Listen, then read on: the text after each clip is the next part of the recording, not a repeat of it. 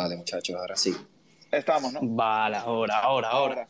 Vale. Voy a subir a Alex. perdonen que es que la, he liado muchísimo, pero muchísimo. No te preocupes, Eugenio. Me he puesto nervioso porque es que... Eh, o sea, me explico, me, acaba de hablar Mani Tawani, ¿vale? Y entonces eh, me he puesto nervioso.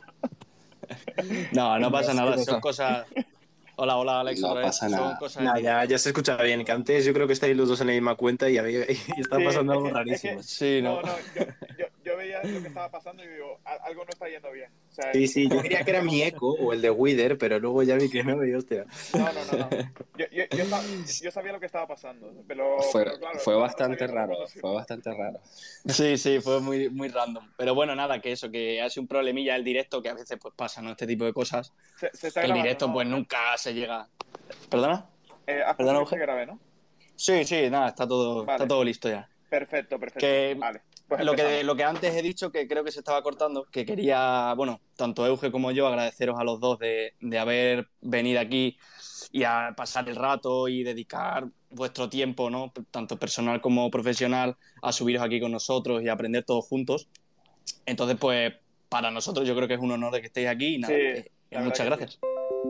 Muchas gracias, muchas gracias. Gracias a vosotros. gracias. Vale, vale. Para, para mí, vamos, los programadores sois como los constructores, ¿no? Los, los que están ahí día y noche, eh, digamos, eh, aportando a la, a la construcción de, digamos, este ecosistema, ¿no? De, eh, digamos, la blockchain y, y, digamos, todo lo que, lo que va alrededor. Y, y para mí, pues eso, en proyectos tan importantes como Mr. Crypto, no solo JPG, Bookers, eh, yo creo que vamos que sois clave. ¿Se me ha escuchado? Sí, la verdad. al fin y al cabo, aquí digamos que si eres una colección y, quieres realmente ser más que un JPG o, una figurita que se vende por cientos o miles de dólares, necesitas programadores para, para dar toda esa utilidad. Sí, sí. Entonces aquí estamos nosotros trabajando 14 horas al día para, dar esa utilidad. Es así, es así. Es así. La verdad que eh, siempre es importante ver lo que hay detrás, ¿no? Porque mucha gente que está en el mundo de los NFT, pues simplemente ve lo que es a lo mejor la fotografía o el arte, ¿no? O ciertas utilidades, pero realmente no sabe todo el trabajo que conlleva el crear un NFT, el tener un proyecto, el estar ahí día y noche, porque el trabajo que hacéis vosotros no es, supongo, no, yo no sé, no sé de programación, pero supongo que no es algo fácil, algo que lo puedas hacer en, en dos minutos, ¿sabes? Que es algo que se tiene que construir, que cuesta, oye, que tiene su complicación, entonces es un mérito. Y si, lo, y si los proyectos eh, NFT, como puede ser Mr. Crypto, como es no solo un JPG o como lo es Booker, ahora mismo están donde están y llegarán aún, aún más lejos seguramente, pues en parte es gracias a vosotros, por supuesto. Eh, sí, sí, totalmente. Realmente el tema con los NFTs es que primero se, se, viralizó, no sé, se creció gracias a que OpenSea permitía el hecho de, de liberarte de, de, saber programar para poder crearte el, un contrato básico y que este pudiese gestionar todo, todo por detrás y tener tus NFTs dentro de su, dentro, dentro de su mercado, pues de su marketplace. Eh, pero cuando quieres dar un paso más allá y quieres brindarles a las personas que tienen tu NFT mayores utilidades, si necesitas que una persona que sea capaz de conectar este, esta blockchain con la web o con un metaverso o con cualquier eh, servicio que quieras ofrecerle a, las personas que tienen tu, token, eh, si necesitas de, personas como nosotros, personas que, sean capaces de entender lo que está pasando por debajo. Total, yo siempre, yo siempre digo a la gente que, quiere empezar a emprender en esto, o sea, y mira que yo no tengo experiencia emprendiendo ni nada, pero vamos, yo veo súper necesario siempre contratar un buen programador, incluso depende de, pues eso, de las dimensiones del proyecto, contratar varios, porque al final eh, te van a resolver muchísimos problemas eh, tanto presentes como futuros, ¿no? Porque digamos que tú puedes igual intentar programar tu propio contrato y ese tipo de cosas, pero al final cualquier cosa sí que, aunque sea pequeña, te, pueda salir mal, al final lo vas a tener que, que pagar de alguna manera, ¿no? Y entonces, eh, pues eh, teniendo un buen programador, te ahorras todo eso, ¿no? Y entonces es súper necesario. Sí, bueno, Eh, este hilo yo creo que hay que ver un poco también cada proyecto, ¿no? Yo ahora, digamos que, que estoy en dos proyectos, aparte de desarrollar Mr. Crypto, ahí sí que era, por así decirlo, más empleado tradicional, entre comillas. Y luego en Raxlab sí que soy socio. Entonces, sí vemos que mucha gente que, que ahora se quiere meter al mundillo. Entonces, claro, hay que determinar para cada proyecto la forma de hacerlo lo más barato e iterable posible. Es decir, los programadores en Web3 son muy, muy, muy escasos y aún más escasos los que entienden darle, digamos que un punto de vista más allá, ¿no? Porque tú a una persona puedes decir, programa, prográmame esto, pero si eso no vale para nada, pues lo suyo, tú como programador le tienes que decir, oye, mira, quizás esto que tienes, pues no, no tiene sentido desarrollarlo, o sea, vas a perder dinero y yo tiempo. Entonces, eh, yo creo que antes, si, si, si tenéis en mente hacer un proyecto de, de contratar a un programador, tenéis que realmente entender el sector y luego, como los precios de programadores son bastante caros en este mundillo, intentar incentivarlos y que se asocien con vosotros.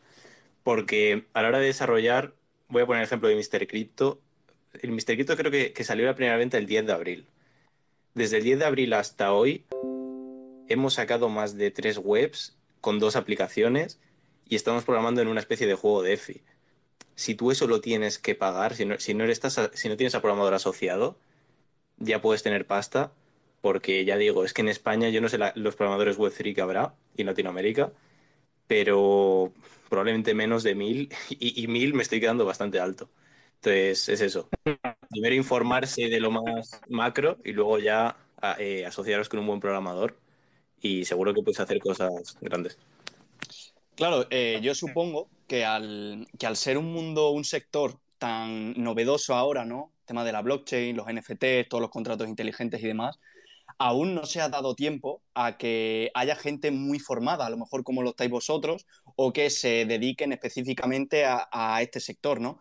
Entonces, en cierta parte, por eso entiendo que eh, haya eh, muy pocos programadores, o que un salario de un programador o, eh, o, el costo ¿no? que lleva a contratar a un programador sea demasiado alto. Porque claro, si, si no hay... Si, si, no hay programadores, pues al fin y al cabo habrá que, habrá que pagarlo, ¿no? Pero bueno, supongo que también eh, no solo es, es, por la escasez, sino por el trabajo que realizáis, ¿no? También supongo que, oye, que hay que remunerar el, el buen trabajo sí, y claro. lo que tú has dicho, por ejemplo, con Mr. Crypto, que Sí, sí. estáis desarrollando las webs y demás, tanto Wither también, pues no solo un JPG con Bookers, eh, es algo que, que cuesta construir, no es algo fácil. Entonces, ese trabajo, por supuesto, que hay que remunerarlo. Sí, Entonces, bueno, pues, En, en caso de, en caso de lo que, de lo que es Booker, si no solo un JPG, también es que, eh, como mencionó Eugen su, eh, en el evento, eh, nosotros somos pocos, pero somos especiales en, en cada uno de, no- de nuestros ámbitos. Y sí es cierto que, que Web3 hay pocos, sin embargo, bueno, no solo, no solo me dedico a eso y todo lo que tiene que ver con Booker, si no somos JPG, ha sido desarrollado por mí, ¿no? o sea, la- lo que es el frontend, el backend, el base de datos, eh, conecti- conectividad, DevOps, todo eso lo, he tenido que, desarrollar yo. Entonces, eh, allá atrás sí ha habido más trabajo de lo que, de lo que un programador normalmente hace, pero bueno, es lo que hemos estado haciendo ya que somos, queremos ser pioneros en, muchas cosas que, que realizamos. Claro, esto desde el punto de vista técnico es un sector que no es como, por ejemplo, programar en una web normal. Ahí hay mucha información, es fácil, si tienes un error es fácil ver lo que está ocurriendo. Si quieres hacer algo es fácil encontrar cómo hacerlo desde un punto de vista de arquitectura. Aquí en Web3 lo que ocurre es que casi no hay información. Entonces, tu trabajo como programador es más ser un gran investigador y descubrir cómo hacer las cosas que estar aplicando código todo el día. Al menos en mi caso, yo a lo mejor, yo qué sé, si en un día he hecho 10 horas, a lo mejor programando solo son dos, salvo que ya se Totalmente. haya decidido que sea programar, entonces ahí ya, pues bueno, coges y haces el código y ya está. Pero hay un, hay un trabajo mucho más allá de programar, que es el investigar a nivel técnico cómo se hacen las cosas, que en este mundillo es la verdad que realmente difícil, cada vez hay más información, pero te toca hacer a ti ese trabajo de, de descubrir, ¿no? Cómo hacer las cosas. Sí, exacto. O sea, est- estamos en, en un punto, estamos en un punto en donde eh, no hay, no hay tantas, tantas bibliotecas, no hay tantas librerías de, del mundo web 3, entonces eh, nos toca picar desde, desde cero, ¿no? desde, los que crearon eh, la, la, librería principal, que bueno, si estás trabajando con, con, Ethereum, normalmente se dan las de, las de JavaScript, que son Web3 y, y Ether.js, y aprender directamente de la documentación, que realmente es una documentación bastante, bastante técnica y que si, si por ti mismo, si no investigas, no, no sabrías usar. Entonces, es, es eso, es justamente lo que dice Alex. Eh, Euge, creo, se te corta mogollón. Se, te corta no sé mucho. Si, sí, no sé si es la conexión o puede ser los cascos. sí, sí, se le, se le, va la conexión, se le va la conexión. Yo también, otra cosa que quiero decir es que, pese a que suene muy difícil, realmente es cosa de ponerse. Es decir, eh, yo creo que es muy divertido ahora mismo estar en este sector, te tiene que gustar. O sea, si quieres ser bueno aquí, le tienes que echar muchísimas horas. Pero es divertido porque es eso, estás en algo que acaba de empezar, que el potencial de crecimiento es increíble, que si donde trabajas tienes equity y estás con visión a largo plazo, probablemente en unos años hayas sacado muy buenos rendimientos y que no es lo mismo que estar trabajando para una empresa que está haciendo webs en WordPress. Aquí realmente estás descubriendo algo nuevo y creando software que a lo mejor nadie ha creado antes. O estás eh, cogiendo una solución, por ejemplo, nosotros con los tickets, que, que, queríamos, no queríamos programar una aplicación de tickets, que bueno, está en beta, está un poco arcaica, pero la hicimos porque lo que había no, no, no suplía bien la necesidad. Entonces, mola eso de sentarte a pensar y, y decir, vale, ¿cómo aplico NFTs? ¿Cómo lo hago a nivel técnico? para solucionar este problema.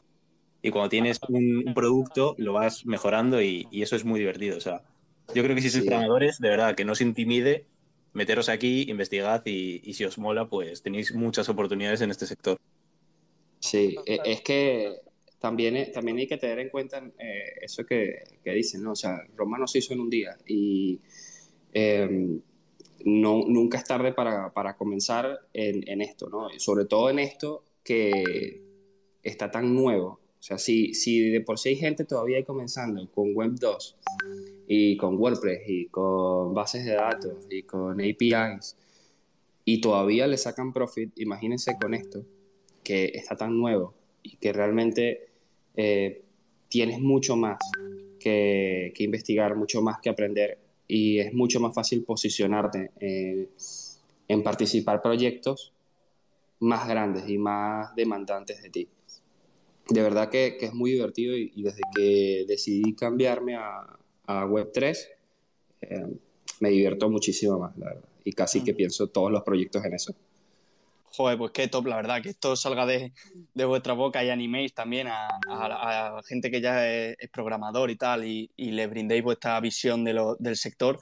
La verdad que es muy top. Mira, para, bueno, coger un poquito eh, el hilo ¿no? y el camino, pues a lo mejor aquí hay mucha gente que no os conoce a ninguno de los dos o que realmente no sabe a qué os dedicáis. Vale, sí, puede ser que sois programadores, pero bueno, no, no en lo que estáis trabajando actualmente, ¿no? Entonces yo quería que, por ejemplo, Alex, eh, tú primero y luego Wither, o, si lo hacemos así por llevar un orden, eh, que comentéis un poco quiénes sois, ¿no? O, o, a qué os dedicáis actualmente. No se te, no se te escucha, Euge, se te sigue cortando por la conexión. Intenta salirte y entrar otra vez, a ver si así podemos, te, te pueden escuchar. Ahí, perfecto. Pues cuando quieras, Alex. Nada, yo, bueno, soy Alex, tengo 21 años y básicamente ahora mismo lo que me dedico full time es en Rax Labs y Mr. Crypto. Yo, yo, soy socio en lo que es la empresa Rax Labs, entonces ahí mi trabajo es investigar todo el tema que es a nivel técnico, ¿no? Cómo llevar a cabo las ideas que tenemos internas, el desarrollo a clientes, el generar software escalable para, pues que si una persona quiere hacer una colección NFT, poder darle un software bueno, eh, lo más barato posible, según se va puliendo el proceso, para que más gente entre, en este caso, en España, al mundo de los NFTs, ya que yo creo que en España eh, estamos haciendo algo muy bien, eh, porque las colecciones que hay ahora mismo son, digamos, muy poco especulativas. Eh, nos estamos centrando mucho, tanto eh, EUG como nosotros, en aportar valor y Educar. poco a poco ir construyendo, aportar software. Eh, la verdad yo creo que, que, esa es la visión ¿no? que tenemos ahora mismo en Rax y te diría que también todas las colecciones que hay en España porque da la casualidad de que los socios fundadores están todos en Andorra. Entonces, pues se conocen ahí personalmente, hablan y yo creo que el ecosistema en, en, el, en habla hispana nos vamos a saltar toda esa época mega especulativa que hubo en Estados Unidos y aquí vamos a ir ya a una industria más un poquito madura, pese a que acaba de nacer, pero sin esa degeneración que hubo el año pasado en, en NFT, sobre todo a la inglesa. ¿Se, me escucha bien ahora? Sí, se te escucha bien. Ahora, ahora estupendo. Vale, perfecto. Nada, eso, yo suscribo totalmente lo que dices. O sea, a mí eh, eso me llamaba mucho la atención cuando entré en el tema de los NFTs, pues eso, la, la especulación que había y justamente pues eso, eh, lo que yo veía en habla hispana, con, con el no solo JPG, eh, con Mr. Crypto ahora, también la comunidad de, de, Tenko es muy buena, de los Kitty Cats, eh, digamos que eh, lo que digamos resaltan son aspectos educacionales, ¿sabes? De cualquier persona que entre, pues enseñarle a que eh, esto va mucho más allá de simplemente ganar dinero, sino que también va pues, por el proyecto, utilidades, etcétera. Y, y, eso, digamos, esa característica de habla hispana, espero que, vamos, que eh, sente cátedra en todos los proyectos que vayan a venir, que yo creo que va a ser así. Y, y eso, eh, y, y además, y aportando. Además, lo que es los sectores más institucionales ya se están empezando a, no voy a decir meter, pero a tantear el sector. Entonces yo creo que, bueno, este sector en cuestión de años se va a aplicar a bastantes usos de nuestro día a día y, y, coño, es que soluciona problemas bastante grandes. Por ejemplo, ahora lo que más me concierne a mí, que es el tema de los tickets, el hecho de sacar una entrada que es imposible de falsificar y que encima puedes meterle un royalty a las reventas, no sé, o sea, ahí estamos hablando de millones de dólares en una industria que, bueno, está en todos los países del mundo y en España que el turismo es tan importante, pues aún más. Sí, sí, sí. Eso, vamos, va a pegar un estallido brutal cuando empiecen a meterse, o sea, yo creo que van a empezar, lo estuve pensando el otro día, ¿no? De que probablemente empiecen los esports a meterse en todo esto, porque al final eh, estas empresas, digamos que son más innovadoras y probablemente a partir de ahí ya se vayan metiendo otro tipo de empresas, pues eso, eh, pues, eh, de deporte, de ya, pues eso, de cualquier cosa ya prácticamente. Eh, con el, eso, con el tema de la blockchain, es que soluciona tantas cosas que tú te vas, vas pensando por la calle en plan, pues esto, vamos, con la Web3 eh, se mejoraría muchísimo. O sea, estos intermediarios que tú ves que dices, joder, esto tengo que hacer una cola para tal, esto con la Web3 no, no hace falta, ¿sabes? Eh, digamos que, pues eso, es un mundo que cuando tú abres los ojos y ves todo lo que, lo que hay, te está ahí a la cabeza. Bueno, ahora, ahora le toca a Wither. Sí, eso, Wither. eso, iba a decir, Wither. Si quieres, da paso y nos comentas tu ah, Ok, ok, bueno. Estaba ahí dando, dando chance, ¿no? Que, que terminara con, con, la explicación de ustedes. Eh, bueno, mi nombre real es Salirio Ángel, soy venezolano, eh, tengo 29 años y soy ingeniero en computación. Tengo trabajando en programación alrededor de 8 o 9 años eh, normalmente trabajaba co, como empleado en, en, un, en, un, ¿cómo se llama esto? En un software administrativo de empresas. Eh, posterior a eso me fui como freelance a la parte de, de, Web 2 y bueno, desarrollaba más que todos los backends de diferentes aplicaciones. Empecé a entrar eh, en el ecosistema y en el trabajo en España con diferentes agencias que, que prestaban outsourcing. Eh, estudié por mi cuenta el tema de los NFTs en, en, una, en, una, empresa que estaba trabajando en Estados Unidos, donde replicamos un, un, juego bastante conocido que, bueno, todos deben de conocer aquí si, si tienen un poco de, de, contexto en el mundo, y es, que es Axie Infinity. Eh, uh -huh. nosotros, nosotros replicamos eh, esta, esta lógica y, y, y, esta aplicación para aprender un poco de esto. Y bueno, desde hace muchos años también conocí a, a Humberto porque me interesaba mucho la parte de videojuegos y, y animación. Y él fue un profesor mío de animación aquí en Venezuela. Eh, nos hicimos bastante amigos, empezamos a, a compartir información sobre videojuegos, animación y demás.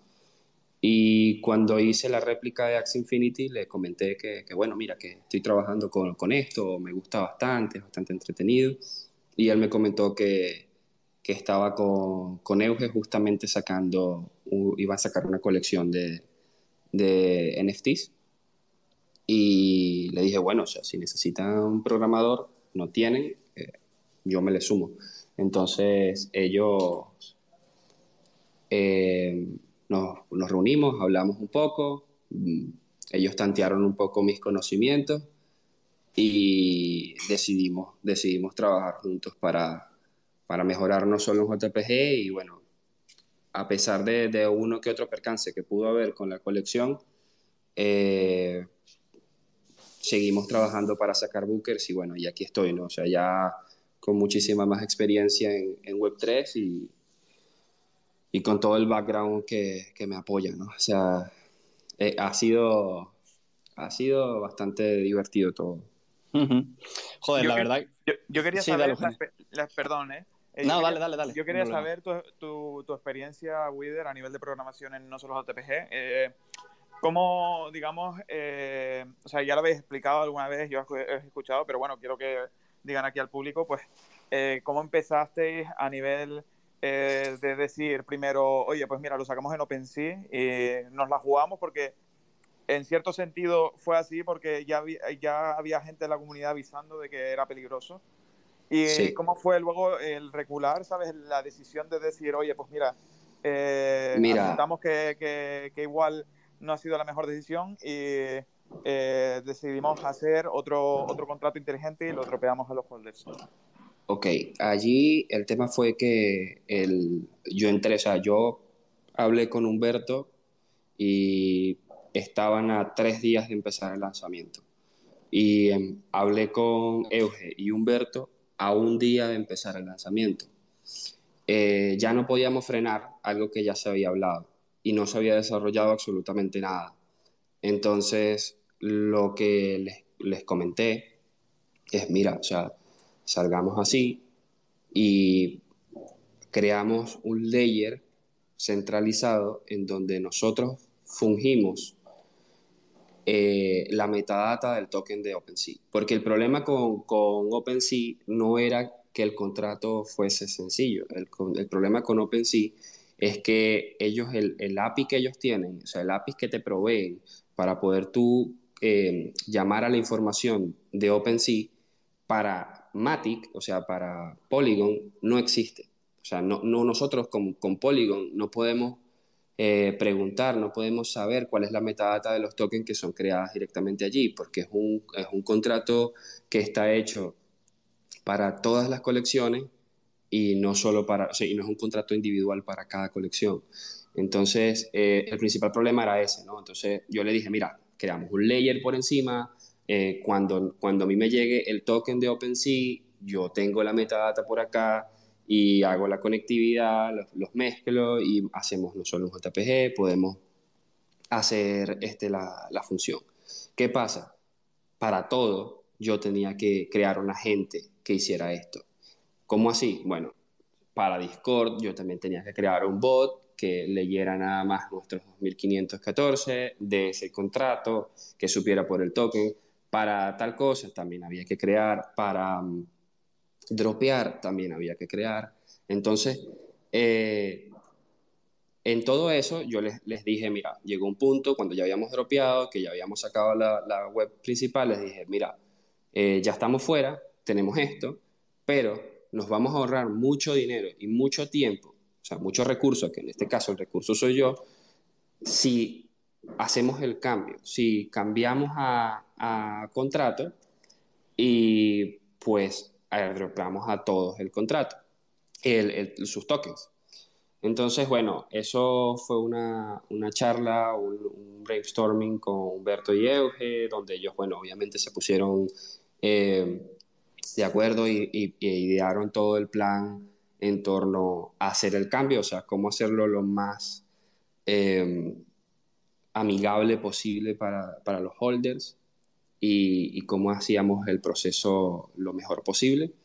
En eso, en eso como también no teníamos la, la metadata de OpenSea teníamos que estar jugando una, con, con ella, resulta ser que yo en la base de datos tenía estos errores, ¿no? Tenía estos errores que, que salieron en, eh, en la colección del contrato. Errores de tipográfico. Exacto. Entonces, en la base de datos, como yo los pasé todos a mano de OpenSea a la base de datos, eh, en la base de datos habían estos errores de, tipográficos, o sea, faltaba una letra o faltaba un acento. Eh, entonces, bueno, nos confiamos demasiado, bajamos esa base de datos, no lo pasamos por un Excel, y sino que lo revisamos manualmente uno a uno. Y bueno, entre el calor, la cuestión, la velocidad, eh, se nos saltaron estos que se nos saltaron. Claro, es que al final son lo subimos. Que es normal a veces pues eso tener algún. Eh, eh, principalmente el tema es que los 2514 son hechos a mano. Entonces no había una información, no, o sea, no, no, había documentos que respaldaran lo que se había escrito en OpenSea, solo lo que estaba en OpenSea. Entonces nosotros teníamos que revisar los 2514 en OpenSea y, e ir abriendo la pestañita abajo de properties y ver las propiedades y copiarlas. Madre mía, eso sí que es un eh, trabajo. ¿eh? Exacto. Entonces, adicionalmente a eso, eh, Venezuela tiene bloqueado OpenSea. Yo no puedo ver OpenSea.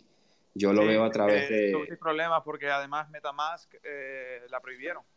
También. hubo un momento en el que tampoco podía usar Metamask. Entonces, eh, fue bastante complejo ese, ese, ese, espacio de tiempo, la velocidad, el proceso de, de, querer entregar lo más pronto posible a los holders y que los holders sintieran la confianza y la, la transparencia que nosotros queremos brindar. Entonces, todo ese proceso fue, fue bastante caótico, salió como salió. Eh, de una vez salimos a, a, en lo que nos enteramos del error, salimos y lo comentamos. Eh, en un principio, bueno, eh, sí fue un, golpe duro. Las reuniones eh, eh, entre nosotros fueron de, de, qué podemos hacer, de, de si sacábamos una tercera, pero nos parecía muy malo para la, para la, colección tener un tercer token por ahí rodando de los mismos, no solo de TPG, y explicar, no, mira, este es coleccionable, este es error y este es no sé qué. y decidimos continuar con el error y asumirlo. ¿no? allí, por la parte técnica, allí por la parte técnica que, que, muchos estarán aquí preguntando, oye, pero la metadata, pues la puedes cambiar, ¿no? Es una URL y, y esa URL la, la, modificas a través de una función que tienes que tener. Eh, sí, ciertamente, nosotros pudiésemos modificar la metadata si existiese la función de set base URL.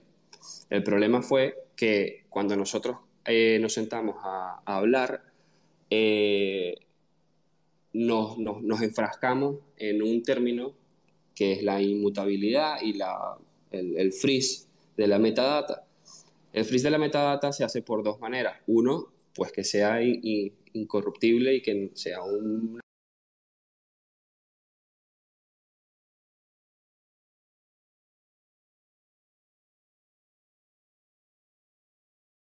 constante.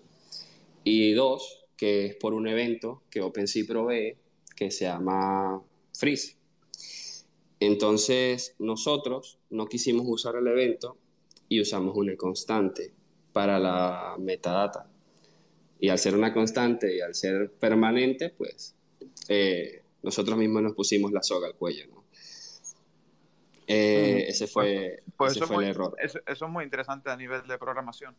El, el, hecho de pues eso, tener ese tipo de decisiones, ¿no? De, eh, ¿y, por, ¿y, por, qué crees que, que tuvieron esa, eh, esa, digamos, decisión de, de, tener el freeze en la metadata? Venimos, porque veníamos de, veníamos de OpenSea donde nos molestaba mucho el hecho de que los tokens fuesen eh, editables si los, tenía el, si los tenía el dueño. O sea, eh, en OpenSea, si tú eres dueño de, del token y aparte también de la colección, el token lo puedes modificar como tú quieras. O sea, tú puedes cambiar la metadata, puedes cambiar la imagen, al menos de que le des a freeze. O sea, que uses el evento de, que la, la, la, data está friseada. Eh, muchos de los tokens de nosotros JPG que cuando fueron vendidos no están friseados. Eh, entonces, los coleccionables. Eso para nosotros no, no, no, nos parecía, no, nos, nos molestaba el hecho de que la, la gente fuese a creer que nosotros íbamos de los que tuviésemos, fuésemos capaces de modificar esta, esta data y beneficiarnos de algún modo. Entonces, eh, queríamos que, que, la gente se sintiera claro, que, más tranquila una, una transparencia 100% y que fueran eh, la gente 100% Exacto. dueños de, de, digamos, de... De lo que salió, de lo Exacto. que compraron, que, que claro. tuviesen la totalidad de eso. Y, y bueno, no, no, no, nos enfroscamos tanto en eso que terminamos cometiendo claro, claro, eh, y, un error. Y, bueno. y también, Alexfu, eh, también me gustaría pues saber eh, cómo fue eh, pues eso, tu primer contacto con Víctor eh, o con, o con eh, ahora me saldrá el nombre, que ahora no me acuerdo. Con Carlos. con Carlos. con Carlos. Nada, yo... ¿Cómo fue el primer contacto? Además, eh, os agruparon, o sea, eh, fue un grupo en general de programadores, ¿no? Por lo que entiendo. Sí, somos cuatro. Sí, eso. Pero muy distintos. Ahí está. O sea, básicamente, yo en septiembre, octubre, por esas fechas, septiembre, octubre, ya empecé pues a empezar en Web3, ¿no? O sea, Build Space diría que es la formación más simple, es demasiado simple para mi gusto, pero bueno, te mete un poquillo en el mundillo y demás. Entonces yo ahí empecé a hacer los cursos de Build Space y vi un tuit de Carlos allá por noviembre que de unos NFTs. Y yo con Carlos ya tenía relación en el sentido de que soy su suscriptor de Twitch, creo que más antiguo. Entonces le puse un mensaje y dije, oye, yo sé hacer esto. Entonces ahí empezó todo lo que es el desarrollo de Mr. Crypto, en el que yo al principio me encargaba sobre todo de smart contracts y estamos también eh, Jonathan, Alex y Yomis. Entonces somos un equipo en el que Alex es súper bueno en frontend y en diseño, Jonathan es un perfil con más experiencia, eh, es desde Venezuela como Wither, tiene 28 años y es el, digamos, el perfil más senior. Y luego Yomis, que al principio pues estuvo pegándose conmigo con el tema de smart contracts y demás. Entonces, pues nada, yo empecé ahí y con Mr. Crypto, el proyecto, pues también tuvo muchos cambios, ¿no? Yo creo que el común era en todos los proyectos es que no hay, no hay una ruta, no hay una forma de hacer, digamos, correctas las cosas. Si funcionan, evidentemente, si, si, el código es una mierda y todo se va, todo no funciona, pues eso está mal. Pero en el sentido que, que hay mucha creatividad ahora mismo en el sector para, para buscar un estándar e innovación. Entonces, en Mr. Crypto ahora sí ha cambiado. ¿no? Se podría decir. Sí, fijaros si ha cambiado que Mr. Crypto en las primeras fases de, del desarrollo se planteaba que el supply fuera de 500 luego de mil, luego lo de las fiestas y todo esto de, de, acercarse más al sector de la noche, no fue hasta casi antes de la venta. Entonces, es un mundo en el que hay mucha iteración, tienes que escuchar lo que quiere la gente, dárselo y también tener una visión, evidentemente, porque si no, no llegas a ningún lado. Pero es un mundo en el que tú vas a estar enfrentándote a problemas todo el rato y buscando básicamente pues la solución o si es más inteligente hacerlo de esta manera y de la otra, porque a lo mejor si hago esto, como si yo subo el smart contract, luego es inmutable, a lo mejor si hago esta cosa, luego me estoy quitando esta posibilidad en el futuro. Entonces, algo también muy bueno que hay es que, por ejemplo, Wither, eh, el, uno de los desarrolladores de Willy Rex y mucha, mucha gente del sector a nivel técnico y también startup de España, tenemos ahí un grupo en Discord en el que hablamos bastante, la verdad. Por ejemplo, eh, cuando Wither estaba con Bookers, sé que ahí preguntó unas dudas, le respondió Destruction, también yo le eché un ojo al código, si nosotros tenemos dudas, pues a lo mejor me responde Wither, me responde la otra persona. Eso es muy, Entonces, bueno. Hay, Eso es muy bueno. hay, mucha comunicación entre equipos de, de, diferentes marcas, por así decirlo, ya que al ser esto tan nuevo, estamos todos así a una y viendo qué problemas nos salen, porque un problema al que, por ejemplo, se enfrenten en Bookers, eh, si lo compartimos, nos vale Mr. Crypto. O Mr. Crypto, si hacemos esta cosa, lo compartimos con Bookers, cuando son JPG, es bueno para todos. Cuando es un sector tan, tan, tan en crecimiento, no hay, no hay básicamente competencia. Uh -huh. La verdad que es muy top, tío, porque algo, por ejemplo, que he visto yo que hay mucho en común, ¿no? En, en, el tema de las comunidades NFT, es que la gente se apoya mucho. O sea, no es un sector en el que se compita realmente. Mr. Crypto es que no puede, no se puede decir que compita con no son un JPG porque son es proyectos son muy diferentes. Muy diferentes, claro. Claro, son proyectos muy diferentes. Entonces, eh, dice mucho de, de vosotros, ¿no? Y, y, y, honra a todo el sector en el que, oye, si tú necesitas algo, algún tipo de ayuda, pues yo te la brindo. Pero yo también, cuando yo necesite algún tipo de ayuda, sé que te voy a tener a ti para, para que me ayudes. O, a, o al menos vas a intentar ayudarme, ¿no? Le vas a echar un ojo a, al smart contract o le vas a echar, le vas a chequear lo que sea, ¿no? Para, para darme a mí cierta solución. También algo que habéis comentado, que ha pasado tanto tanto en Mr. Crypto como, como en no solo un JPG, pero yo solo un JPG pues lo he visto más, ¿no? Porque sí es verdad que, que estoy más, más a focus con él, es el tema de, de, los errores, ¿no? Al ser un mundo tan nuevo, como, como vosotros decíais, pues sí es verdad que salen muchos errores, ¿no? Ahí es como, como ensayo y error, ¿no? Eh, a ver, esto funciona, vale, pues... Claro, sí, hay, hay errores como todo. Allí, allí acotando eso, ¿no? O sea, primero, eh, eh, totalmente cierto, el, el Discord con, con, con los desarrolladores es una herramienta increíble porque, como dijo Alex Fu en un principio, ¿no? O sea, nosotros eh, somos creativos en, en, en, lo nuestro, tenemos miles de maneras de pensar. Eh, los, los, algoritmos no son más que instrucciones de cómo nosotros vemos el mundo y cómo queremos que la computadora responda a eso. Entonces, eh, no todos vemos el mundo igual y, que de repente tengamos una herramienta en donde nosotros podamos comunicar y decir, mira, tengo la idea de hacer esto y se me está presentando este problema y que otro que ya lo haya vivido te diga, mira, yo lo solucioné así, o otro que de repente ve el panorama distinto te diga, ¿y por qué no lo haces así?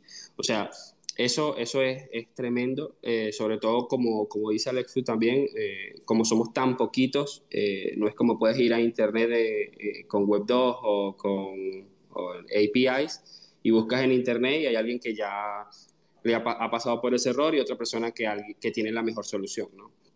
Entonces, eso no existe ahorita en Web3. Y, además, al programar, y... luego esto es uno extra, que es que al programar en blockchain cambia el paradigma, porque, porque tienes que ser eficiente al milímetro, porque si sí. te pasas un poco el gas fee y bueno, te, te, pueden fallar transacciones, eso ya es más a nivel técnico, pero, por ejemplo, puedes aprender JavaScript y Python te lo aprendes en tres días.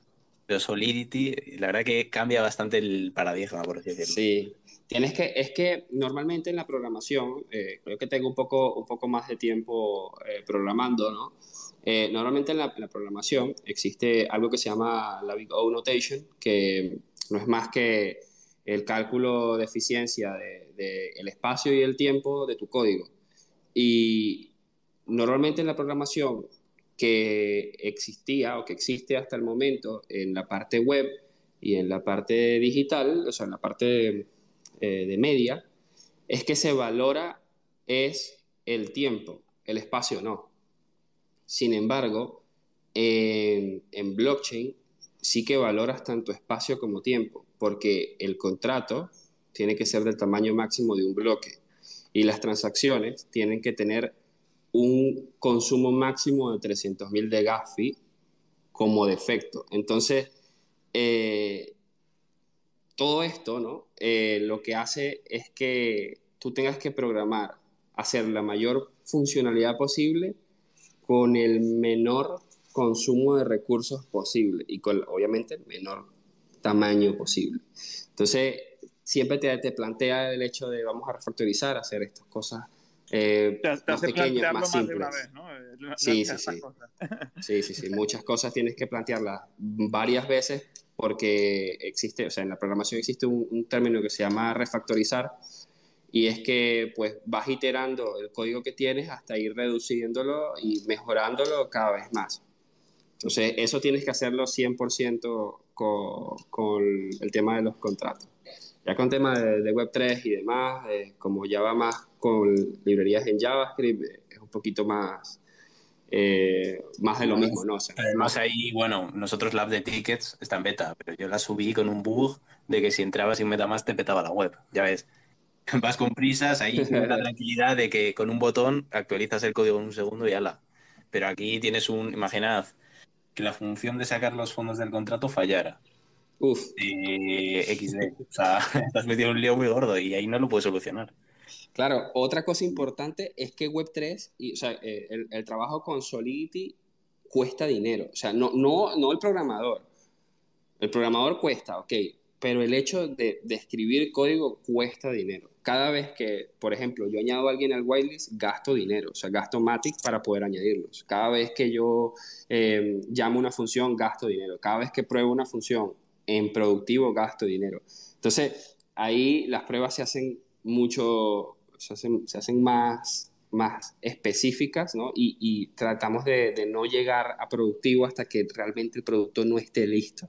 Porque, bueno, obviamente hay otras, hay otras chains de prueba, como en el caso de Polygon Mumbai, que no te cuesta dinero, pero sí que tienes que estar con faucets pidiendo de 0.5 en 0.5.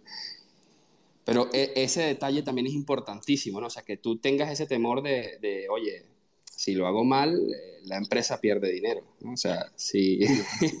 Hice una anécdota que, bueno, fue justo esta semana. Fijaros lo verde que está el mundo. Una empresa de Estados Unidos contrató a otra empresa para que les desarrollara una cosa de, NFTs y el código es el peor que he visto en mi vida y les pagaron un pastón. Creo que fueron más de 50.000 pavos. Y claro, a la hora de solucionar ese problema, no puedes modificar el código porque es una colección ya desplegada. Pero además, si lo quieres solucionar, lo tienes que hacer de forma eficiente, porque cuesta en Ethereum dinero, a lo mejor te vale mil dólares subir un smart contract. Entonces, es muy importante testarlo todo en local, testarlo luego todo en testnet y luego subirlo. Entonces, a lo mejor una web tú puedes ir más a lo loco, sobre todo si es para para una empresa pequeña, un producto mínimo viable, bueno, si hay un pequeño bug, lo que sea, se arregla y ya está. Pero aquí no, aquí es muy importante ir con mucho cuidado. Y luego como programador, no sé si esto te ha pasado, Wither, antes de subir el smart contract, eh, lo pasas mal. O sea, yo, he tenido no ataques de nervios, pero en Mr. Crypto, cuando se iba a hacer la venta, hostia. Ah, mira, Alex, eh, y bueno, aquí para todos, ¿no? Eh, en, No Solo JPG no pasó porque nosotros no, no mintiamos, ¿no? Dropeamos. Y, y, solo pasó el hecho de, de, este sustico de, uff, ya lo desplegamos, uff, ya creamos los 2514 y luego el, el uff, los estamos pasando, la estamos transfiriendo.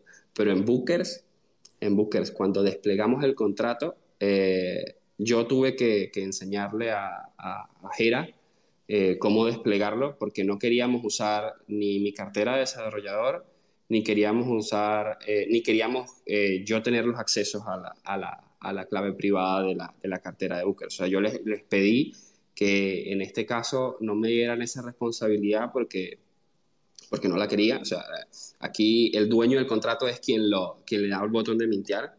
Entonces, lo que hice fue crear un workaround para que Jera fuese el que lo desplegara. Y mira, eh, fue peor porque la, la sensación de, de, de, temor, de pánico, de la cagamos, de, que algo iba a salir mal, fue increíble. Y después, cuando estábamos en pleno minteo y empieza, se empiezan a vender y ya van más de 2.000, 3.000 vendidos, que el numerito del contrato va creciendo y el dinero se va acumulando y tú empiezas a ver eh, miles de, de, dólares allí metidos, eh, el, el, frío que te da en decir, mira, Jera, eh, llama a esta función que es el que saca el dinero. Sí, el contrato. Llámala, no vaya a y que, llámala, llámala, hay mucho dinero ahí, llámala. Llámala que quiero ver si funciona. Qué bueno. La había probado. también, o sea, claro, tú ves cientos de miles, o aunque sean cien mil, ahí en un smart contract que has programado que tú sabes que funciona, tú dices, mira, yo quiero sacarlo de ahí, meterlo en una cartera normal y ya. Sí, sí, sí. Te quitas esa responsabilidad porque es mucha cantidad de dinero y mejor, oye, hacer las cosas bien. si, si puedes un poco desmarcarte de eso, ¿no? Y, y, dejarle a esa función, supongo que al smart contract, ¿no? Pues mucho mejor. Algo que, algo que, me, lo que estabais hablando me, ha llamado mucho la atención y era, yo esto no lo sé porque lógicamente no me dedico a la programación, ¿no? Y a mí me gusta mucho aprender y demás, pero por ejemplo, vosotros que sois programadores, a la hora de, de crear, por ejemplo, en, en, en Mr. Crypto 10.000 o en No Solo un JPG eh, los 2.000, eh, ese smart contract hay que crearlo uno por uno o es uno para todos? No, el smart contract, o sea, veámoslo, veamos el smart contract como un padre, ¿sí? Y uh -huh. cada token sus hijos no tienes un hijo, no tienes un papá diferente para cada hijo tuyo. O sea, eh, tú eres el papá y tienes 2.514 hijos, o tú eres el papá y tienes 10.000 hijos. ¿verdad? Ese, ese sería la, la relación. Eh, eso es algo tomado de otros paradigmas de programación que aquellos que tengan conocimiento, pues no es más que eh, el POO, el, programación orientada a objetos. Nosotros creamos una clase que es un contrato y todos los atributos que nosotros le atribuimos a esta clase lo, los tienen por herencia no, lo, los hijos, lo, los, los, los, parientes que salen de esta clase, que serían los tokens. Uh -huh. Entonces, eh, no, tú creas un contrato y de este contrato tienes una función que crea hijos, que crea tokens. Entonces, eh, eh, así se van creando los 2514. Eh, normalmente la función se llama mint porque hacemos el lazy mint, que es la página de minteo donde tú le das a botón, compras, tienes tu dinero y lo pagas. Y la otra, que no es mint, sino solo create, que es que el desarrollador mismo pues llama esta función de crear, crea un montón de hijos sin costo los añade a su, a su MetaMask y desde su MetaMask pues hace la distribución como mejor le parezca hacia los, que es lo que conocemos como airdrop. O sea, normalmente podemos quitar el intermediario de la MetaMask y llamar directamente una función que lo cree y lo envíe a la, transacción, a la dirección que, que tú pongas. Joder, si añadir algo, Alex. Sí, eso iba a decir. Si quería Alex matizar un poquito esa aplicación. No, está bastante bien. Luego también todo Smart Contract, digamos, tú le puedes añadir funcionalidad, pero todos tienen la misma, lo que se llama interfaz, todos son en, el fondo lo mismo en los de NFTs. De esta forma, luego también tú puedes, por eso tú puedes traer en un marketplace todos los NFTs, digamos, porque todos tienen unas funciones base que permiten eso. Con los tokens, por ejemplo, con el token de, los monos, del el APE, lo mismo. Todos los tokens comparten unas funciones que son las que les dan la identidad de token. Entonces luego tú puedes hacer una aplicación que se comunique con esos smart contracts y, por ejemplo, hacer préstamos, hacer, eh, no me sale la palabra, fraccionarizar NFTs, eh, etcétera, etcétera. Sí, exacto. O sea, eh, también nosotros nos regimos por, por ciertas, ciertas reglas, ¿no? ciertos parámetros que ya han, sido, han ido surgiendo. O sea, aunque es un mundo nuevo y estamos a la vanguardia y hay muchas cosas que no están, sí es cierto que nosotros como desarrolladores somos personas bastante metódicas y nos gusta tener ciertos, se me fue la palabra exacta que quiero decir, pero digamos que, patrones. que lineamientos, ¿no? Entonces, eh, exacto, patrones, pero más que patrones es, como directrices que, que, que nos ayuden a mantener un ecosistema igual en todo el mundo y que pueda ser utilizado a todo el mundo. Entonces, eh, nosotros seguimos, muchas, muchas colecciones siguen una, una directriz que es regida por el IRC, o sea, el IRC, o por Open Zeppelin. IRC es un poquito más profundo porque es directamente el poco de papeles que te explican, mira, esto lo hacemos por esto, esto lo hacemos por aquello, la metadata debería ser así, lo otro debería ser asado. Pero Open Zeppelin te presta ya contratos prehechos que tienen las funcionalidades básicas y, la, y ya con, con, estas directrices. ¿Qué funcionalidades básicas? Bueno, eh, cuando tú haces una transacción, ciertamente es una firma. Y la firma lo que hace es permitir, aprobar.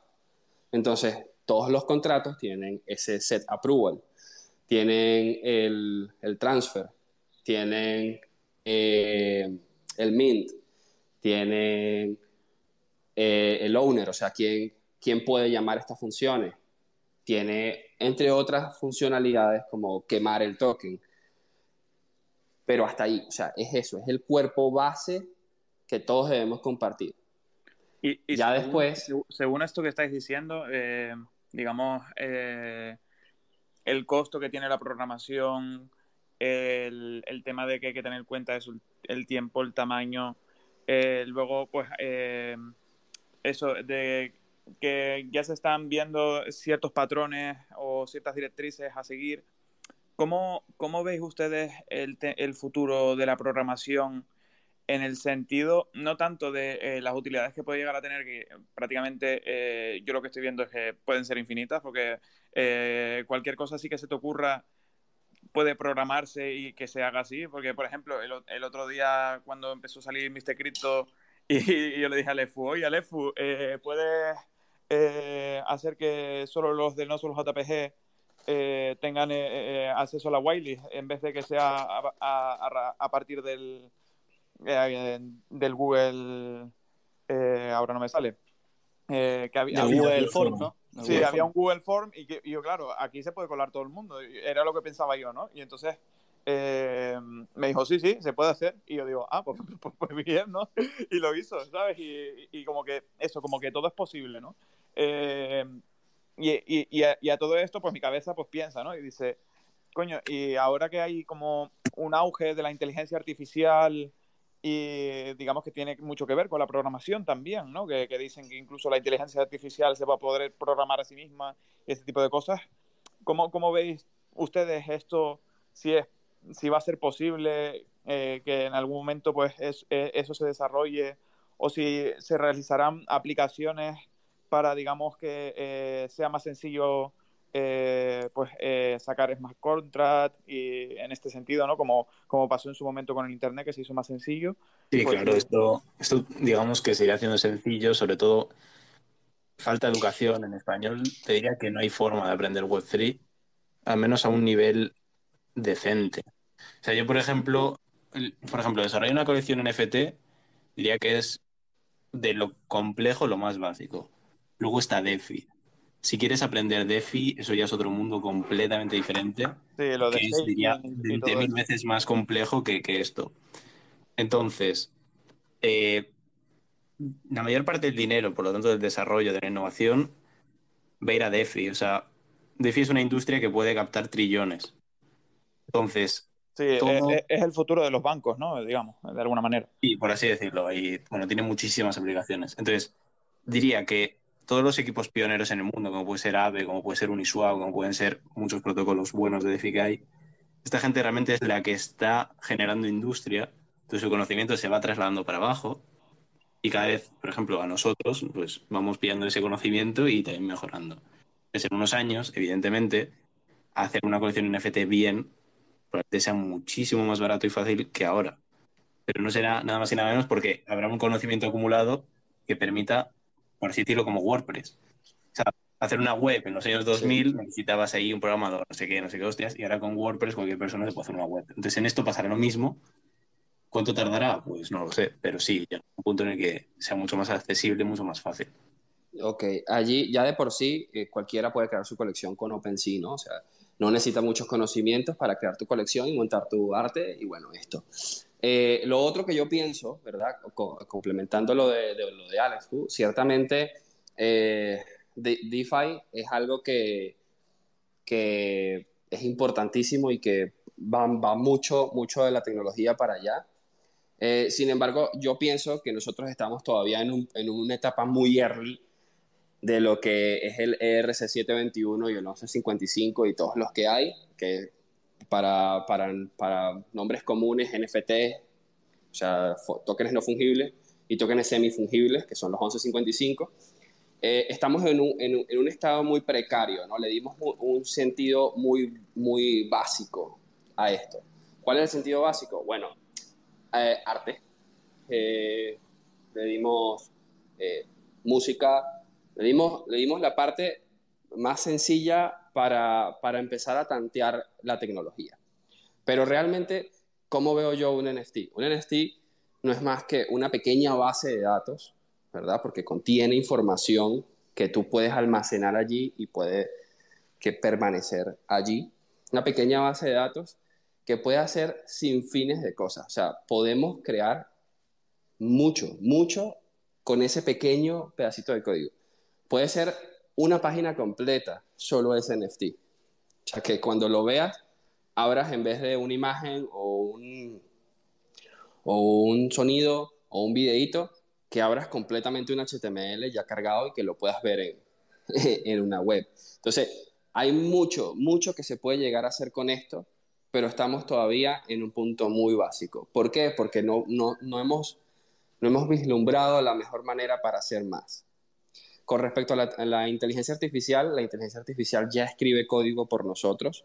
Eh, Microsoft, cuando compró GitHub, aplicó algo llamado, creó algo llamado Copilot, y literalmente con tú decirle ciertas instrucciones, Copilot escribe el código por ti y lo escribe a veces mejor que tú.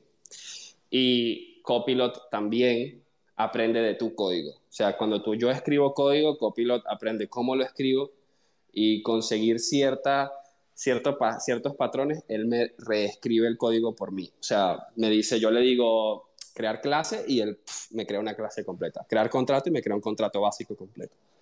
Entonces, sí, poco a poco nosotros vamos a ir siendo eh, movidos en, en, otra dirección porque escribir código sencillo, pues lo va a hacer cualquiera, pero siempre vamos a hacer falta porque quien hace la, quien hace la inteligencia artificial para que eso funcione somos igualmente nosotros. Quien, hace, quien hace el funcionamiento de, de, ese, de ese smart contract somos igualmente nosotros. O quien hace... Eso, es súper interesante eso, porque pues eso, ahora se ven pues eso, cuadros, música y, digamos muchísimas cosas hechas por inteligencia artificial que sorprenden bastante, ¿no? Porque parecen hechas pues eso por un humano.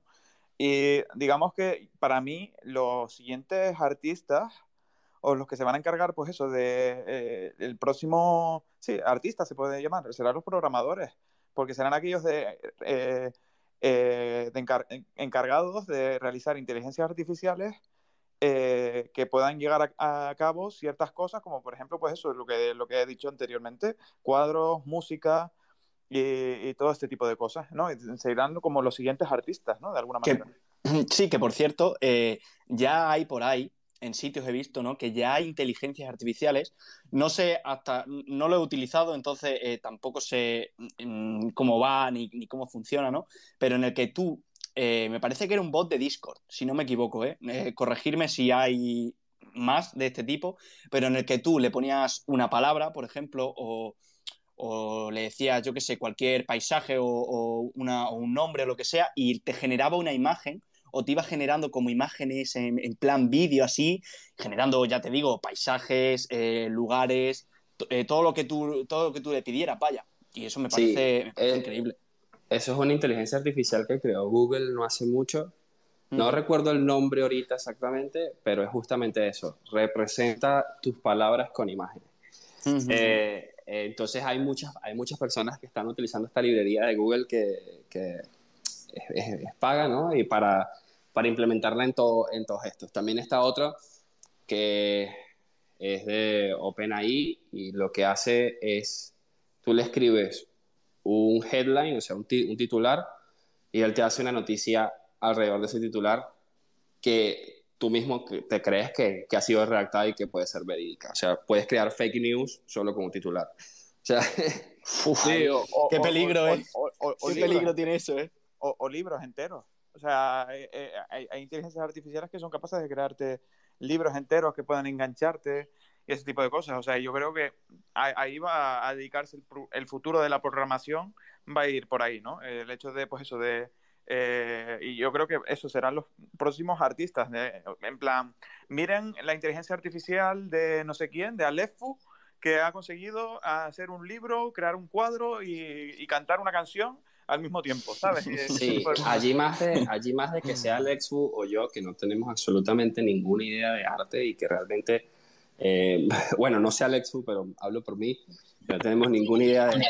Yo no programo. Y además, con las inteligencias artificiales, diría que son un poco, no me lo cojáis así, ¿no? Pero la antítesis del blockchain, es decir, tú un blockchain puedes dar la soberanía al individuo pero las inteligencias artificiales, por ejemplo, China o, dictaduras, las pueden aplicar para controlar de una forma muy, muy, muy bestia a la población. Entonces, no sé, yo con las inteligencias artificiales, evidentemente, son muy útiles y son muy buenas, pero llevadas a un mal punto se pueden usar para cosas muy malas. Bueno, eso también pasa un poco con la blockchain, ¿no? Digamos que... Eh, no, con, la blockchain, con la, blockchain al final estás dando la soberanía a un individuo y ese individuo va a hacer lo que él considere. Pero las transacciones de, de, de delitos y demás, incluso en redes como XMR, que son criptoanarquistas total son bastante bajas.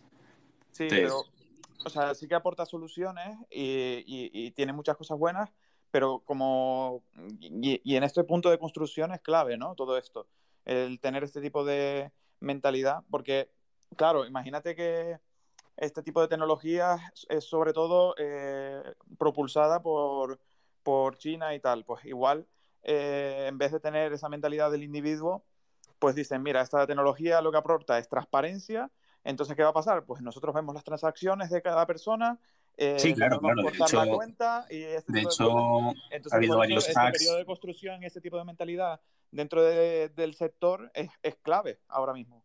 De hecho, ha habido varios hacks que incluso, aunque uses Tornadocas, que bueno, Tornadocas es para lavar el dinero en blockchain, eh, puedes de cierta forma trazabilizar o haciendo emparejamiento de datos con Big Data o inteligencias artificiales y se han pillado a ladrones, ¿no? Que han hackeado un protocolo de digamos, de 200 millones y luego, aunque laven ese dinero mediante criptografía, en protocolos, digo, como Tornado Cash, tú eres capaz de pillarles.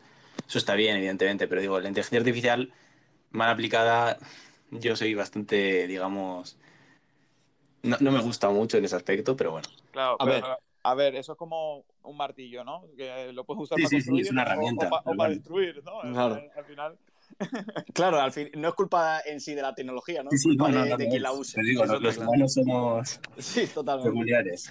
Totalmente, pero también algo, ¿no? Que, que algo que me llama mucho la atención y es verdad que lo comenté en otro episodio, si no me equivoco, y era el tema de, de la blockchain, ¿no? Que sí es verdad que aporta mucha descentralización y en cierta parte, pues, te, te privatiza a ti como, como usuario, ¿no? Porque tú tienes una wallet en la que aparentemente eh, no pueden saber tu identidad, ¿no?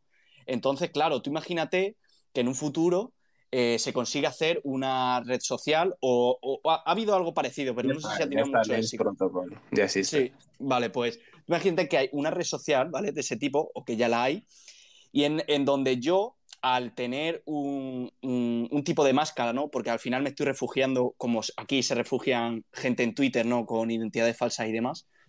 Eh, pero aquí, pues a lo mejor te puedo trazar de alguna manera, ¿no? Pero siendo una wallet, siendo algo tan, tan privatizado tuyo, eh, ¿habría alguna manera de eh, pillar a alguien que esté, te pongo un ejemplo, eh,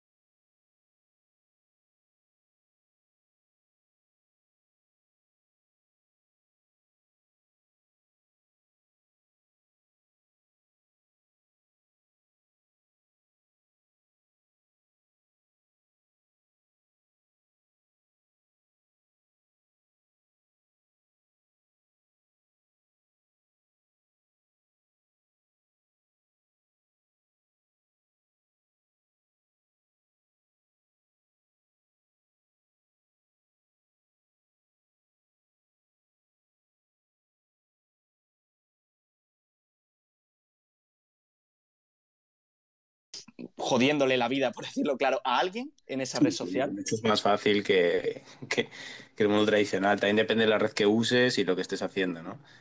Pero digamos que para el uso delictivo o malo, lo mejor es usar billete fiat y luego en, en lo que es Twitter y demás, también es más fácil que si tienes una wallet o, o cosas de esas. Pero bueno, eso ya, ya no estamos yendo. Oye, chicos, yo me tengo que ir, que tengo que trabajar. Vale, Ah, vale, vale, No hay problema, no hay Muchas problema. gracias por, por estar aquí, Alex Food. Sí, muchas gracias, tío. Ha Dale. Alex Fu. Estamos en contacto. Muchas gracias. Chao. Venga, muchas gracias. Mira, Chao, muchas eh, gracias. Wider, te quiero Cuéntame. preguntar algo, ¿vale? Y es que eh, sí es verdad que aquí eh, somos muy partidarios de hablar bien de los NFT porque apostamos por ello, apostamos por la tecnología, le vemos mucho poten- potencial, ¿no? Pero eh, quiero preguntarte, ¿qué es lo bueno de ser programador en, en este mundo? Pero también que me digas qué es lo malo de ser, de dedicarte a esto, ¿no? ¿Qué es lo malo de los NFTs? ¿Qué es lo malo de hacer contratos, smart contracts para Web3 y todo este tipo de cosas? Que creo que puede ser útil para, para la gente también saber tanto el lado bueno como el lado malo, ¿no? Bueno, el lado bueno es que pues estás entrando en un mundo de vanguardia, estás aprendiendo cosas totalmente nuevas, estás creando cosas que no existen. Y adicionalmente, eh, yo personalmente le veo bastante po- potencial eh, en muchos ámbitos, no solo en esto, en lo que está dirigido ahorita, que es simplemente eh, agrupar comunidades y ofrecerles un servicio o, o una utilidad para que estas comunidades permanezcan allí ¿no? y, que, y que otras personas quieran ingresar a tus comunidades. Eh, eso yo lo veo como el punto de partida, como ya lo he dicho, que no es más que, que como miles de años atrás los humanos cazaban por su cuenta y hubo una persona que propuso utilidades y servicios para unir comunidades y que estas comunidades pues crecieran juntas. Eh, así lo veo en, en, este mundo, ¿no? Estamos ahorita otra vez, eh, todo el mundo estaba por su cuenta disperso intentando investigar, eh, intentando aprender y ver cómo creaba y pues las comunidades lo que han hecho es agrupar todas estas personas que quieren, que quieren saber de lo mismo e ir siendo encaminadas por, por, por, la tecnología hasta, hasta descubrir qué es realmente lo que quiere. Más adelante, eh, ¿qué le veo a esta tecnología? Bueno, posibilidades de mejorar eh, transporte bancario, eh, eh, eliminación de intermediarios, bienes raíces. O sea, hay muchas cosas que, que la blockchain, con los conceptos básicos, pudiese mejorar. ¿sí? ¿Cuáles son los, los, los conceptos básicos? Bueno, eh, inmutabilidad, ¿verdad? O sea, no, tú no puedes modificar algo que está en la cadena. Eh.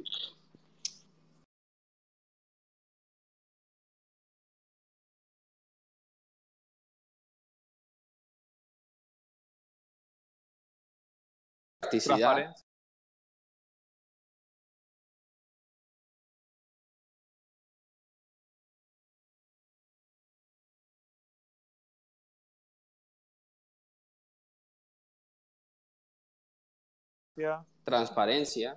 Sí, sí, sí. Que Hay, es hay único. cosas que, que, que vaya, que, que aporta y que, Eh, que van a- eh, y yo creo que van a mejorar bastante a lo largo de, de este tiempo, vamos, de esta década al menos, va, va a mejorar muchísimo.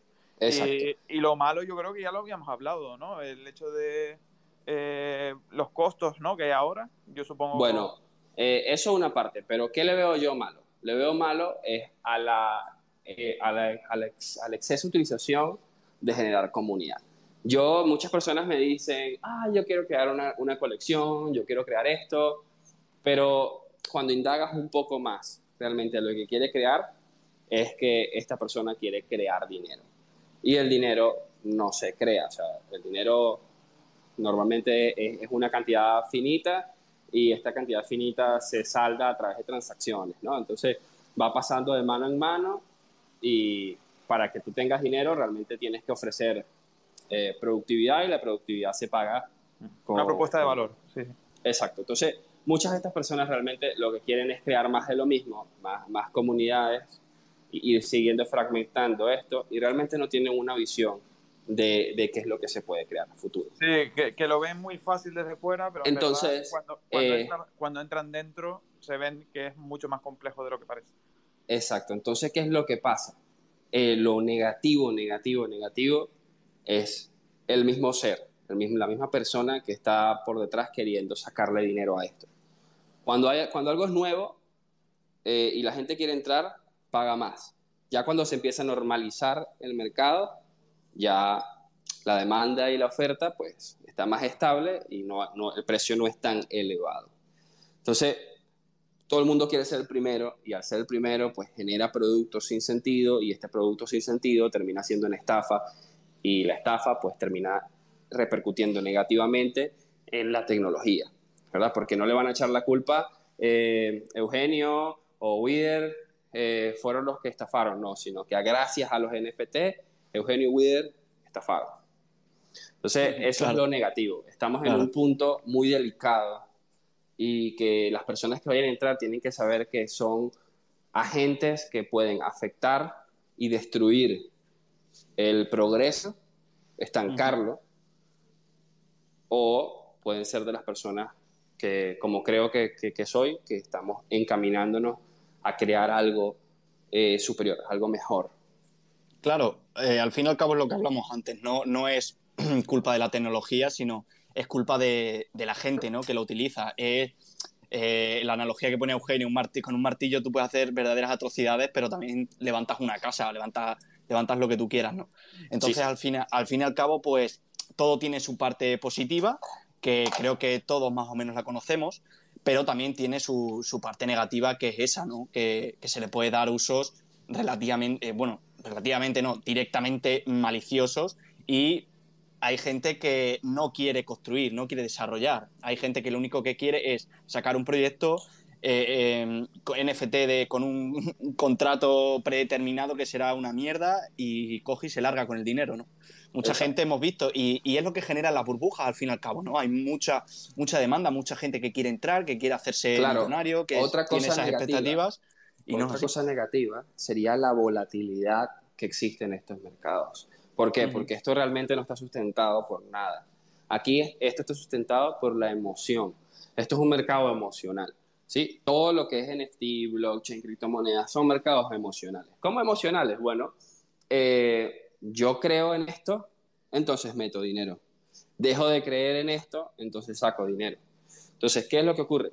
Cuando muchas personas creen en algo, se junta mucho dinero en un pote y de acuerdo a la cantidad de dinero que hay en el pote, dividido entre la cantidad de, papelitos que hay en la calle, es la cantidad que vale cada papelito. ¿sí? Porque en teoría, si en el pote hay 100 millones y hay 100 papelitos, cada papelito vale un millón. Pero si hay mil millones y hay diez mil millones de papelitos, entonces hay mucho más papelitos, mucho más bajo el monto, va, va bajando esto, ¿no? Entonces, estos son las emociones. Las emociones son aquellas todas esas personas que van y entran creyendo que van a ser millonarios y entran y meten dinero y meten dinero y meten dinero, mientras que hay otras personas que simplemente si saben cómo se mueve un mercado emocional, y en lo que van consiguiendo picos, van sacando dinero y van arrastrando a estas personas fuera, ¿no? O van quedándose con su dinero. Entonces, el, esto es lo malo. Al ser un, un mercado emocional, uno tiene que saber, tiene que educarse mucho financieramente para poder entrar y ser parte de manera correcta de esto. ¿Sí? O sea, podemos ver ahorita el mercado, el mercado negativo el mercado negativo como lo tenemos, el bear market, no es que se cayó un país y se le acabaron las reservas de oro, petróleo o lo que sea, diamante. No, es que la gente tiene miedo y está saliéndose de Bitcoin porque tiene miedo, no quiere perder dinero, ¿verdad? Está allí porque esas eran sus inversiones o era su dinero y ahorita lo está perdiendo. Entonces todo el mundo que está saliendo, que está saliendo, el pote se va vaciando y los que quedan son millones de personas que han metido solo un bolívar o un dólar. Entonces, hay millones de personas con un dólar, hay más monedas que, que capital, el capital está saliendo, entonces eh, la, la, gráfica baja, baja, se tira al piso. Entonces, la emoción en este momento es temor. La emoción cuando estaba subiendo a 60 mil era go to the moon, FOMO, eh, alegría, millonario digamos, Totalmente. Eh, como toda tecnología, va por ciclos, ¿no? El primer ciclo de todos suele moverse por el FOMO, también pasó con las .com, la burbuja de las .com se llamó, que, eso, que hubo muchísimo FOMO con eh, cualquier eh, empresa que llevara un .com después del nombre. Y, y, esto pues prácticamente es lo mismo, ¿no? Que cualquier... Em, con blockchain también. Exacto, cualquier proyecto que sea NFT como que parece que va a tener éxito, cuando en verdad no, no va a ser así. y, y, menos ahora, ¿no? Cuando ya, Con blockchain se crearon más de 100.000, eh, una de las razones por las cuales Bookers se llama Bookers y no tiene otro nombre, ¿verdad? Es porque en un principio, ¿verdad? Como mencionaron en los eventos, uno de los nombres iba a ser Meta Leaders, por Leader Summary y Metaverso. Pero les dije, o sea, yo, yo se los comenté y les dije eso, o sea, mira, hace unos años unos ocho años, haría, empezaron a salir empresas y empresas y empresas con dos nombres al final o al principio. Cripto, tal empresa, o empresa blockchain. ¿Qué pasaron con el 80%, 90% de estas empresas? Todas quebraron. ¿Por qué? Porque realmente no tenían ningún concepto blockchain ni ningún concepto cripto y estaban aprovechándose, era del momento y de las personas que estaban queriendo. Ahorita todas las empresas tienen el nombre, comienzan por las que se están formando, comienzan por el nombre Meta o terminan con Metaverso. Entonces, estamos en ese mismo punto de la historia donde todo el mundo quiere aprovecharse de ese nombre del metaverso para generar dinero, para generar, eh, atraer gente. Lo peor que uno puede hacer en este momento es decir metaverso. ¿Por qué? Porque, porque metaverso realmente es lo es todo, todas las, habilidades, herramientas interactivas que, hemos estado teniendo son metaversos. Cuando tú juegas Legend of Zelda, estás dentro del metaverso de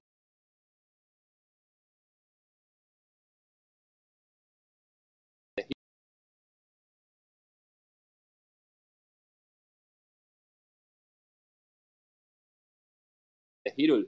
Cuando juegas World of Warcraft estás dentro de Azeroth. Cuando juegas dentro de, cuando juegas con VR, Phasmophobia, estás dentro de, Sí, de, yo- yo- de yo este- siempre de lo- este yo metaverso. lo digo, en, en sí el metaverso es eh, como la siguiente fase de interacción de las personas dentro del internet, pero eh, digamos que ya pues conectándonos por aquí podría, se podría decir de alguna manera que estamos en el metaverso, ¿no? O sea, Exacto, estamos, nosotros estamos en un- Claro. una especie de, Simplemente de metaverso que- de comunicación. Claro, lo que pasa es que el siguiente nivel pues va a ser que nosotros nos pongamos unas gafas y estemos pues en Decentraland o en cualquier otro sitio eh, pues hablando, ¿no? Y con un, un, eh, un avatar eh, respaldado por la blockchain, ¿no? De, de alguna manera.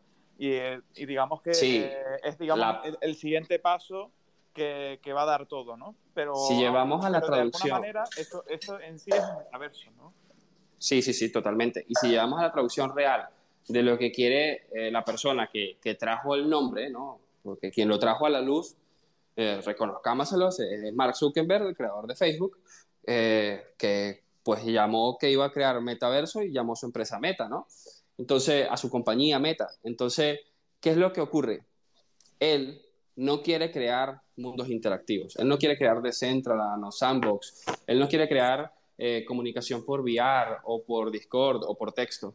Él, él quiere crear algo más allá, que es la interacción física dentro del metaverso. Él, él en su promoción, él dice que vas a ser capaz de saludar, de tocar a esa otra persona. O sea, que vas a crear esa, esa unión sensorial, que es la que falta para entrar, que es el tacto. Entonces, eso es lo que sí realmente sería metaverso, que tú puedas entrar a otro espacio, a otro universo, donde se desprenda tu ser, tu, tu mente, tu cuerpo, y seas capaz de interactuar, no solo eh, visualmente o por, o por voz, sino también contacto. Entonces, allí esperamos en un futuro, 5 o 6 años, él menciona que 5 o 6 años es su tiempo para poder lanzar esta tecnología.